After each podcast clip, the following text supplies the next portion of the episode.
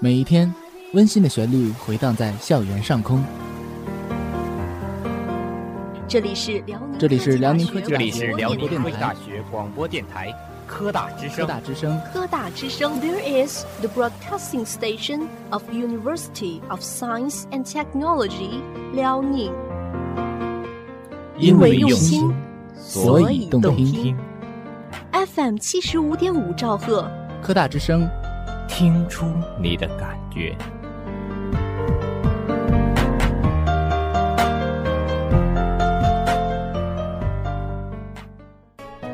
人生充满着期待，梦想连接着未来。每天一点正能量，伴你走过每段时光。目光所及，尽是人生境界，纵然一路艰辛，也是一路风景，便可一路安好。享受一路时光。梦想时光路，渴望不一样的人生。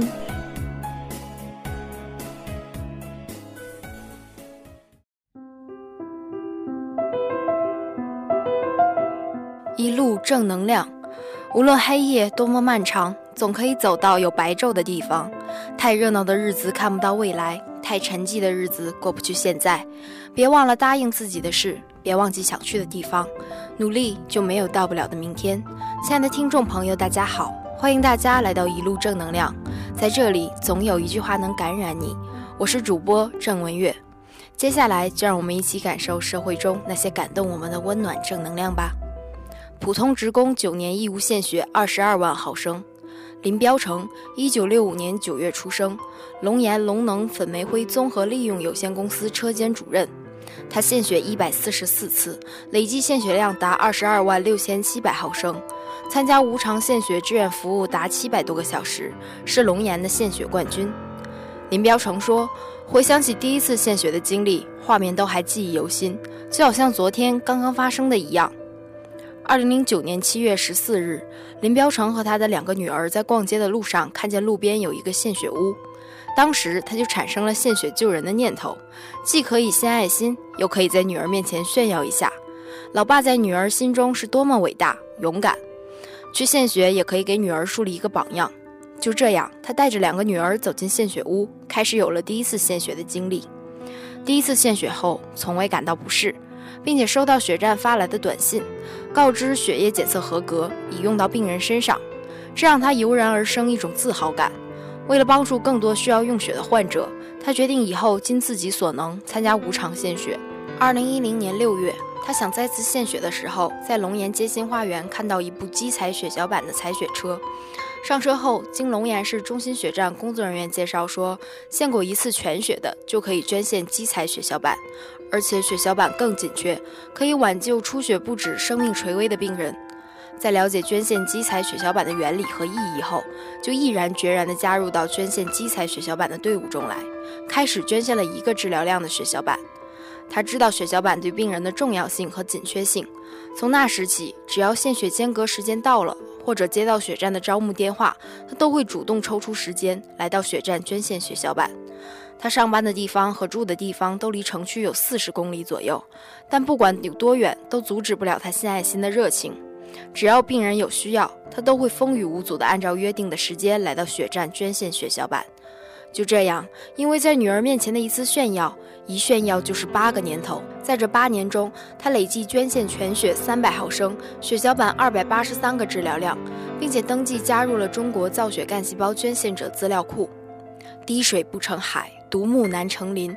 林彪成在献血过程中，通过血站工作人员了解到很多血液供应紧张，特别是血小板。他觉得应该让更多的人加入到无偿献血的队伍中来，用热血和爱心挽救更多的生命。在一次献血时候，他看到正在宣传无偿献血的志愿者，让他产生了用自己的亲身体验和了解献血知识来宣传无偿献血的想法。从此，他加入了无偿献血志愿服务队，利用业余时间来到血站或献血屋参加无偿献血的志愿服务。宣传无偿献血知识，鼓励更多的人加入到捐献基彩血小板队伍中来，为献血者提供温馨的服务，缓解献血者的紧张情绪，减少献血反应发生。他还发动家中的亲人和身边的朋友加入到无偿献血队伍中。他每半个月都定期到血站捐献血小板，同事看他身体健壮，气色红润，献血不会影响身体健康。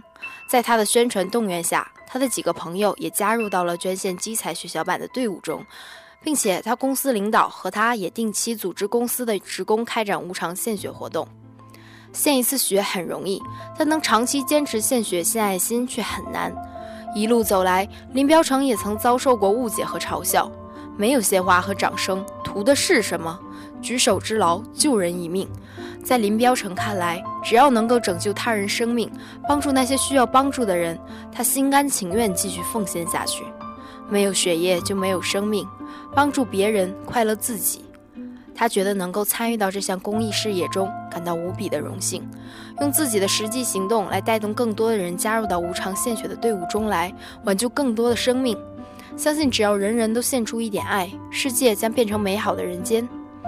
林彪成曾被国家卫生计生委、中国红十字会总会、中央军委后勤保障部卫生局授予2012至2013年度全国无偿献血奉献奖金奖、2012至2013年度无偿献血四星级志愿服务奖。二零一四至二零一五年度全国无偿献血奉献奖金奖，二零一四至二零一五年度无偿献血五星级志愿服务奖。二零一七年七月，被龙岩市委宣传部、龙岩市委精神文明办公室、龙岩市卫生和计生委员会授予首届龙岩最美献血者荣誉称号。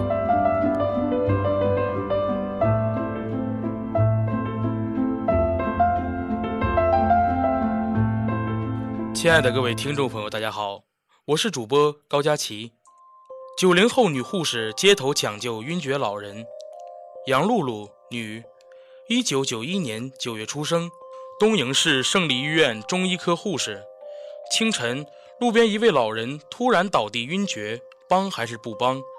正当有人犹豫帮还是不帮，怎么帮之时，二十七岁的杨露露却一声。我是护士，相信我，义无反顾地投入到黄金四分钟的抢救中。一组又一组的肺复苏和人工呼吸，他终于将老人从生死线上拉了回来。将老人送上救护车后，他便默默离开。在他心中，救死扶伤是护士的本职。二零一七年十一月十六日清晨，杨露露像往常一样将孩子送到了幼儿园。然后去医院上班，在行至东二路与汾河路路口时，他看到一位老人突然倒地。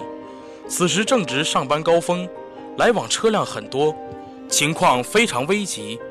在路口东南侧等红灯的他见状，立即横穿过马路，向老人倒地的位置赶了过去。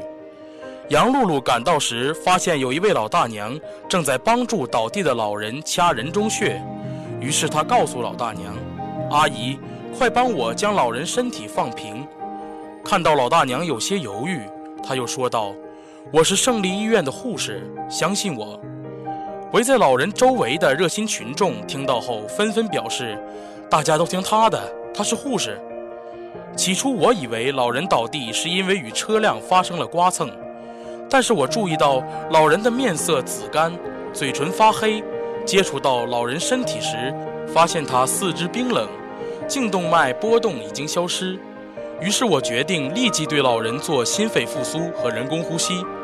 救人有黄金四分钟，从看到老人倒地到我赶到，可能已经过去一分钟左右，没时间顾虑其他事，救人要紧。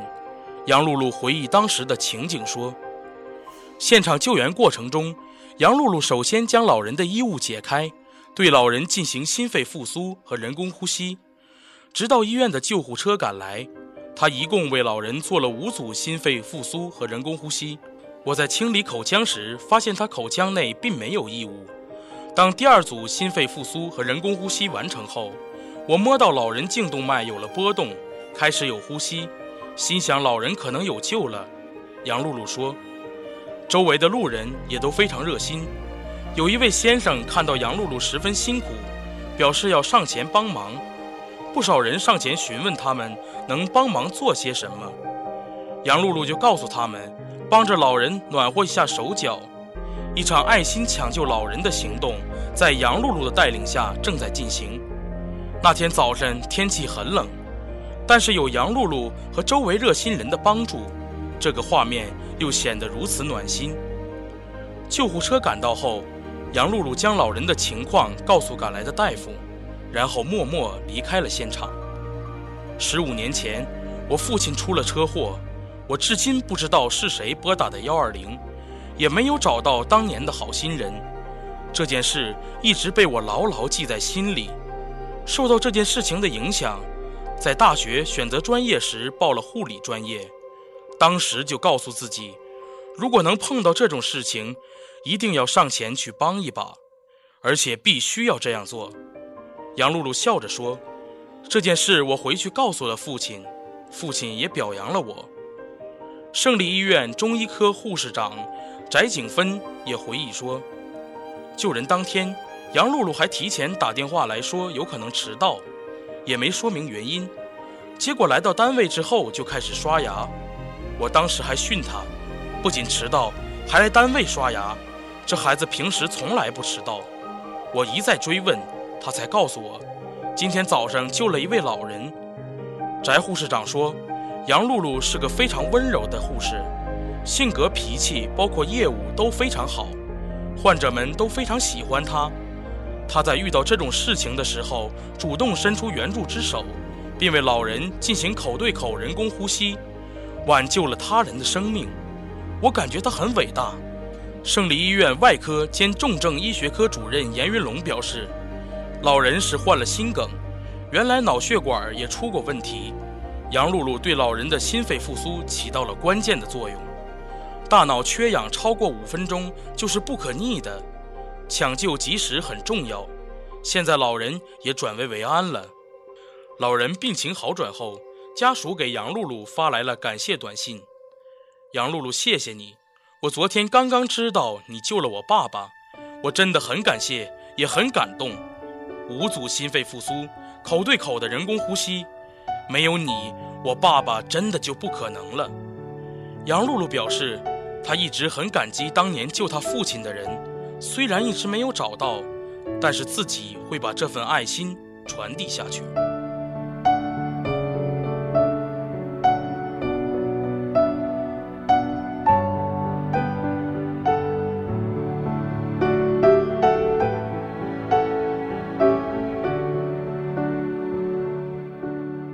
好心情，不一样的人，即使站在同一个地方。透过各自的人生看到的风景也有所不一样，不乱于心，不困于情，不畏将来。这里是一度好心情，我是主播邓雪阳，愿这里的文字能够温暖你的心房。葬花落雨，一别流年以后，相知相惜如相逢，走过红尘，历过太多如常，生命如瞬间的过往，总是在那场流年青春里。匆匆忙忙，一路追赶，一幕年华，葬落了红尘里多少千年如泪的等待，一份陪伴，一份执着，在那场流年往事中，就是散尽天涯。从没有想到过是这样的结局，更没有想到离别后的离别，终是伴着这场葬花落雨，从此一个人，一个曾经，一个世界，一些故事。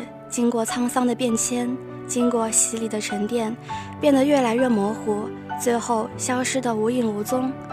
当时过境迁的某一天，站在时光的彼岸，在回想这一切时，是不是连回忆的勇气都没有？一些曾经，一些忧伤，只能放在记忆的深处，因为它太过伤感，所以不能分享；因为它太过伤痛，所以不能再提起。每一段花开花落，都要经历自己的落花。秋风落叶，一叶知秋，终是春去冬来，一别轮回。谁也无法改变已尘埃落定的结局。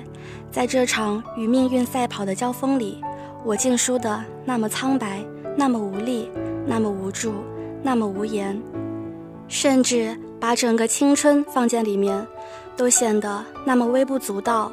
一切是那么的遥不可及。执着珍惜，在这天空里，我伸出右手掌，手心面对太阳，放眼望去，那折射出的阳光，都显得那么无言。深夜，我把所有伤感的歌曲仔仔细细重新听一遍。然而，有些回忆只适合埋葬，而有些回忆只能欢乐一时，而那些剩下的，只有伤感、怀念、伤痛、离伤。离别，或许每一个经历都是一部命运的安排。我们再怎么挣扎，都是命运的注定。我们终究是无能为力，再怎么努力，都是岁月的过客。此次一别，不知天涯何处再相逢。以为只要相逢，便不会再错过；以为只要懂得，就会如此相濡以沫。原来都是时光匆匆，见一面。都是五百年前修来的缘分，回忆是一个不能碰的东西，只要黏住它的人，注定伤心难过、悲痛欲绝。但这也是每一个路过缘分的彼岸必将走过的路。回忆是一座桥，只要路过这座桥的人，终将缠绵如梦红尘。道不完的言语，诉不完的伤，都在这道浅域里演奏者。至善至美，至曲至终，每一个轮回的相遇，都是一段注定的注定。没有延年早离，没有提早决意，都是在同的时间里做出分离与合。所以，人生的每一个路口，不管是错过，还是相逢，或是离别，都是难得的缘分，应当在流年的路上倍加珍惜。那些曾经患得患失。都应该放在被遗忘的流年里，那些所有匆匆过往，那些所有一度年华，都是岁月的沉淀。我们都应该懂得如何取舍，如何放下。每一段感情或每一段曾经，都是流年挚爱窒息。走过刻苦铭心，懂得花开花落，才不负一场海纳百川。有一段旅途，越走越远。有一段执着，越走越沉淀；有一段过往，无在言语。只有那时光的角落，带着那一丝忧伤的阳光，慢慢走在被遗忘的千年。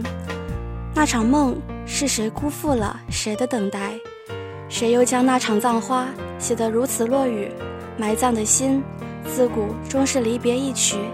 看云起云落，看冬去春来，四季轮回，所有记忆。所有往昔，似乎随着流年的来去，变得越来越安静。曾经的路人，如今的花开，要一场怎样的时光，才能不伤不痛？要一场怎样的岁月，才能安静的度过这一片来去的年华？曾经的路人，如今的天涯，一别却是那个永远。有些过客，终会给你一段刻骨铭心。而有些过客，则无声无息，安安静静的走过一段，然后离开。人生就是这样，来来往往，去去留留。路人终是路人，终要离开。或许每一个离开我们的人，都是上天注定好的，只是我们顺天随安。有一段漂泊，默默前行；有一段流浪，随遇而安。在人生的旅途中，不是每个人都能陪你。自始至终，这需要足够的勇气，也需要时间的沉淀。沉淀的每一场落花，都有自己的流年，自己的世界。一段流浪，若是有一个懂你的人陪伴，该是多么幸福的事。可惜人生匆匆，那些遇到的人和那些错过的事。早已沉淀流年，早已物是人非，留下的痕迹早已遗忘千年。流年依旧，只是散去曾经。直系的流水，一路任时间匆匆，一路任流年依旧。四季的脚步依然是那么清晰可见，是那么独望岁月，是那么一度轮回。天涯的日子总是那么宁静，那么远兮。似乎所有的依旧和那匆匆的散去，都是命运的安排，而我们只是生命里的一场花开，所以跟着这场浪花一起随遇而安。沉淀下来的心总是那么宁静，似乎这宁静，似乎这时光早已云起云落。落花葬雨，流年宿雨，一场离别以后，一场再见天涯，都是至惜至曾。一场十年，一季落花，支支岁月，深深流年。回望处，即使深惜，即使凉。直针过往，直真时。十年葬花，十年泪。秋风落叶落西下，断落黄昏一曲别。人生过往，流年已逝，只是那一场来过葬花落雨，终以一别流年以后，再见的终要道一句再见，离别的。终要道一声珍重，再见落花，即使离别，岁月无痕，流年静心静好。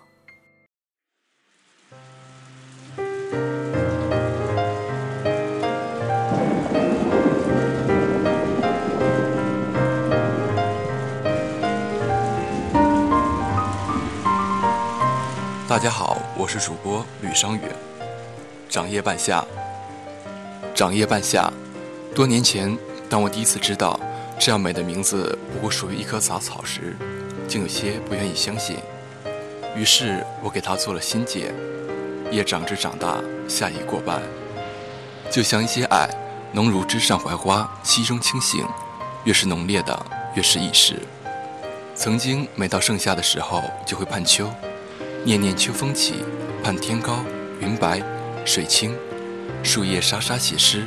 流水带走落花，仿佛人生至此才能终到清净地，只等白露为霜，月色交依，心安静好。如今越来越觉得慢一些，就算夏日酷热，也不会愧对一些东西。所以慢慢的走，我请求，我请求太阳你慢慢起，给我一个露水的清晨。我请求树叶你慢慢枯，给我再多几声鸟鸣。我请求。夕阳，你慢慢落，给我再多些时间走进黄昏。夏夜对我来说，是一行行草木葳蕤的古诗小径。你走着，坐着，那寂静的好，让你顿时明白，你不曾真正的听过花绽开的声音，但你相信，就在此时，你听到了。夏夜一定要往夜的深处走，那时月朗起来了，风轻起来了。像是被诗人的笔尖带出来的，太不经意了。但走在夜深处的你，一定是被前世某人画出来的。那一眉一眼，是在云水里绽放过的，所以那一笔一画才灵异俊朗，气韵自生。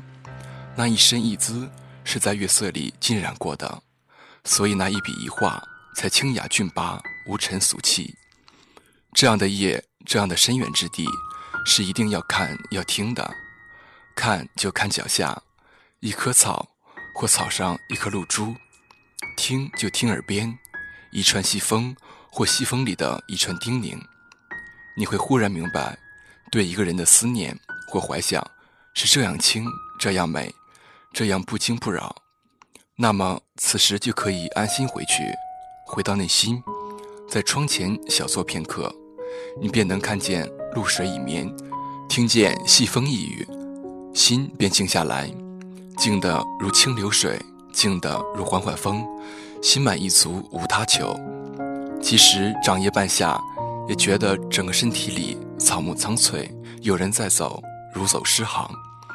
林语堂看清代异于题散文《秋灯所忆》，看出秋芙与《浮生六记》中的陈云一样，属可爱女子，得盛赞。使得作者蒋坦也得了名气。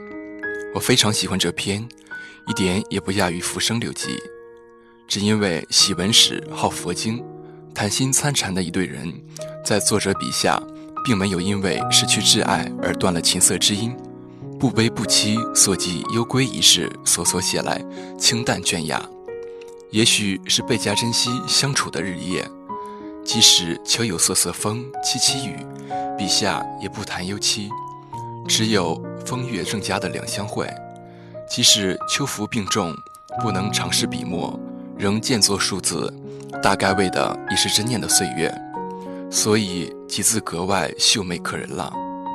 蒋坦曾写诗叹：“一年容易到秋风。”大概只有经历了岁月不再，时日不多，念无眼前人的人，才更深地懂得这一句而无限苍凉。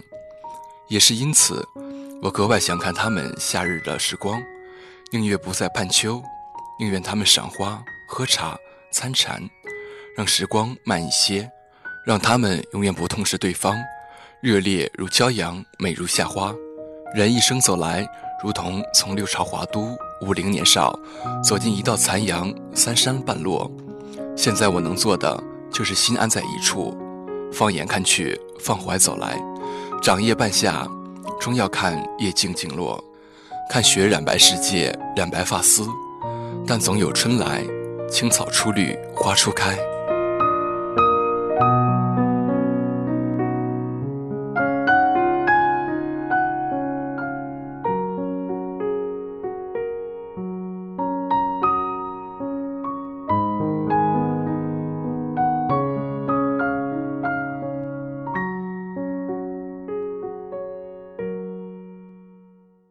元气加油站，Hello，大家好，欢迎各位来到元气加油站，我是主播刘航宇。今天我们为大家推荐的书籍是《红玫瑰与白玫瑰》。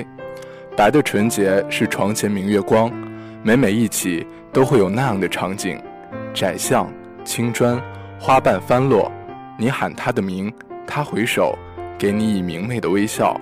花瓣无声，落在他的肩上，落在你的心里。激起一圈圈涟漪，时间仿佛定格，周遭一切悄然停止，包括你的呼吸。那是你多年的梦魇，是美梦。每想起，总会有那么一丝甜蜜在心头，仿佛你还是那年那个少年。是噩梦，每追忆，总会有些无以名状的恨，恨自己没有坚持，渡他的夫。白的乏味。是衣服上沾的一粒饭粘子。当年喜她的沉着端庄，是个识大体的女子。她总是圣洁高贵，想着有妻如子，持家教子，夫复何求？多年后，她依然沉着端庄，而你早腻了她的这份端庄。你觉得她虚伪，毫无情趣，总是那么淡然。你甚至觉得你们更像是一对宾客。离了那叫家的房子，你们如同陌路，可你却忘了，他本就含蓄，他已对你倾其所有。红的妖艳是心口上的一颗朱砂痣，他总是画着眉艳的妆容，黑色的眼线，雪样的红唇，衣着光鲜，不落俗套，性感尤物，这些词就是为形容他而生，用在别人身上。都不如它妥当。它当真是红色，那么显眼，在它那里，你的眼睛就跟到哪里。只他一个随意的眼神，就足以让你热血沸腾，心痒难耐。在梦里，他是你的，他的一呼一吸，一颦一笑，都是那么鲜活。他遗落的蕾丝边肩带，是你珍藏的至宝。红的肮脏。是墙上的一抹蚊子血，她善于交际，她性感美艳，未多时，她依旧性感美艳，是一朵妖艳的花。你总是觉得她从不只为你一个开放，你恨透了她外出交际，你甚至想把她关在房子里，用绳子把她绑起来。你恨她的性感美艳，她那勾魂的眼，只随意的一看。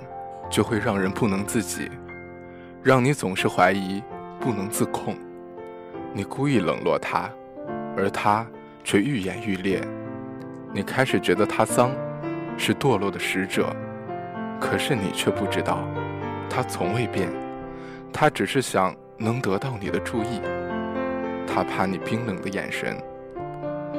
张爱玲关于男人心中的红玫瑰和白玫瑰的比喻，虽有些老调。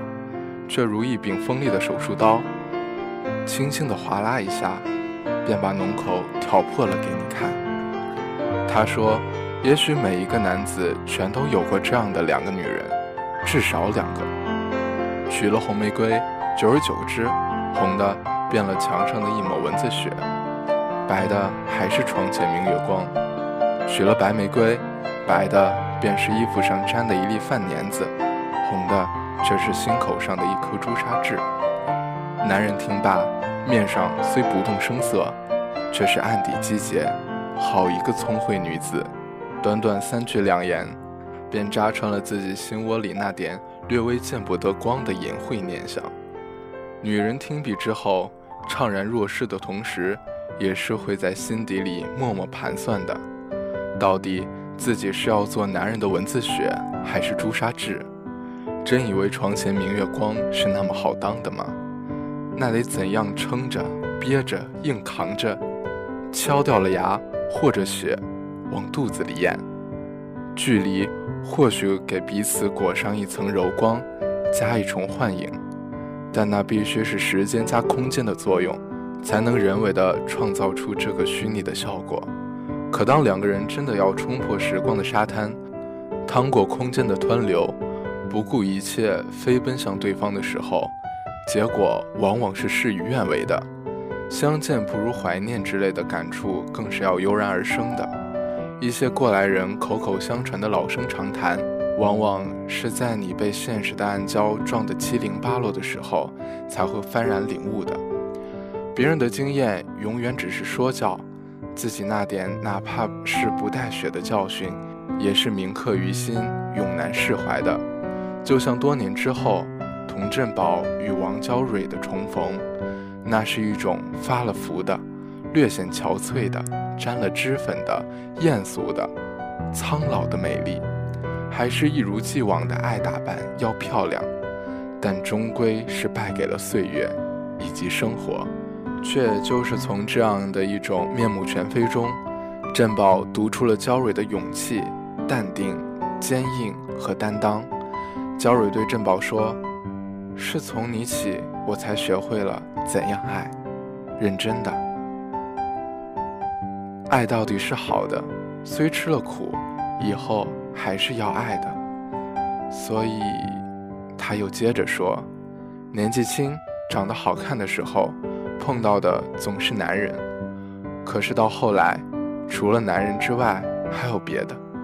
童振宝这个一向自诩顽硬的男人，竟猛地涌起了令人莫名诧异的泪水，滚淌着，同时裹杂着难堪的嫉妒。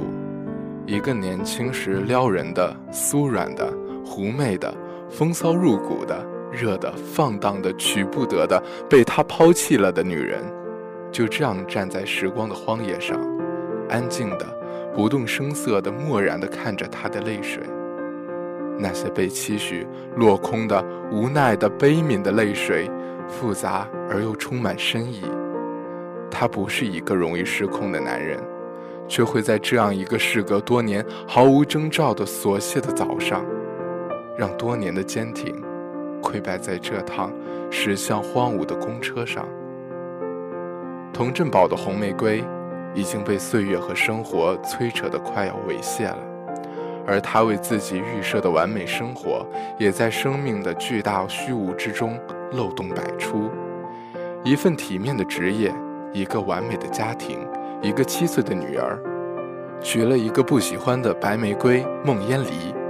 每三个星期嫖一次，对母亲无比孝顺，对兄弟费心提携，这就是童振宝精心打造的对的世界，一个看似牢固，实则千疮百孔的世界。